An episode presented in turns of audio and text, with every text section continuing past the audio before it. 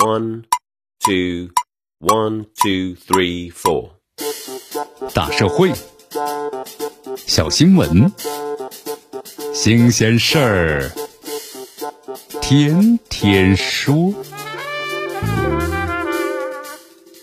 朋友们，你们好，这里是天天说事儿，我是江南。根据媒体的报道，这几天的北京丰台区某餐厅的这个服务员呢，因为制止这个顾客餐饮浪费，反而被指责了，引发了持续的热议。这网友们呢，纷纷的是表示啊，要以这个餐饮浪费为耻，为光盘行动撑腰啊。二月二十一号的时候，丰台区青联委员、丰台区餐饮住宿服务行业的协会的会长穆慧妍接受媒体采访时表示啊，餐厅没有做错，不应该为浪费者免单。尽管呢，个别的网友对餐厅的服务员三番五次的劝导顾客，不是提醒是骚扰，产生了质疑的论调，但是舆论总体呢对餐厅的服务员持认同的态度。这当事餐厅呢为受委屈的服务员颁发了安慰奖，也体现出了对其呢这件事的态度。而服务员呢多次劝阻顾客不要呢点过多的菜，也体现出了餐厅服务行业呀，我们是制止浪费行为的重要的践行者，正在发挥呢应有的作用。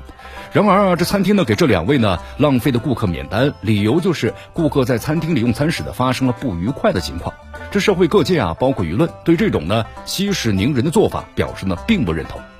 服务员不卑不亢，这餐厅没有理亏啊，为什么要给这浪费者免单呢？无怪乎当地的餐饮协会会长也不认同餐厅的免单的做法。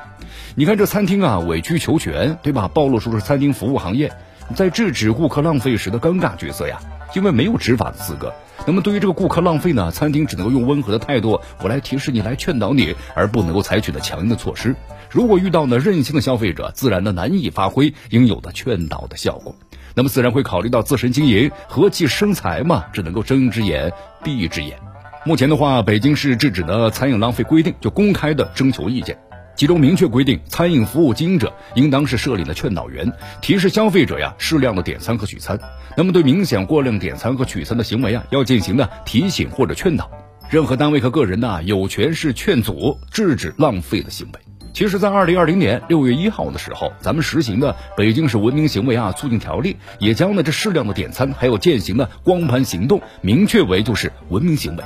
并且同时呢规定，对于违反者呢经营管理单位有权劝阻和制止，不听劝阻或制止无效的，可以拒绝呢为其提供服务或者把其劝离，并且视情况呢不退还或者部分退还呢已支付的费用。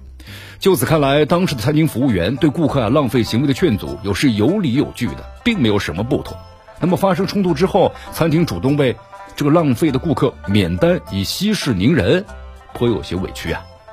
不仅如此，第十三届全国人大常委会第二十四次会议就完成审议的《中华人民共和国反食品浪费法》草案，其中第七条，江南看了一下，明确规定，餐饮服务提供者应当主动对消费者进行防止食品浪费的提示的提醒。那么在醒目的位置呀，要张贴或者摆放反食品浪费的标识，或者是由的服务人员要提示说明。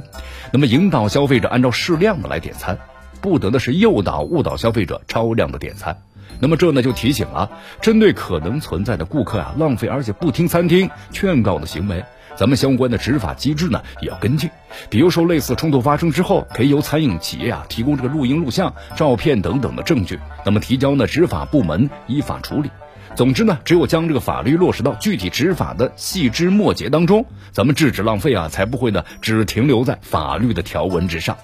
这里是天天说事儿，我是江南，咱们明天见。